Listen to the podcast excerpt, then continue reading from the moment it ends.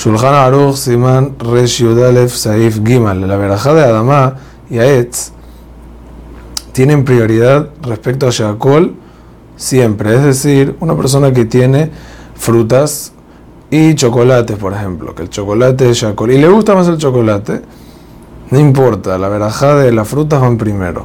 Afilu, según el Rambam, que en las frutas definía solo el Habib, en el caso de Shakol, las verajot siempre van primero, que no son Shakol. ¿Por qué? Porque Shakol es una verajá que su margen es mucho mayor.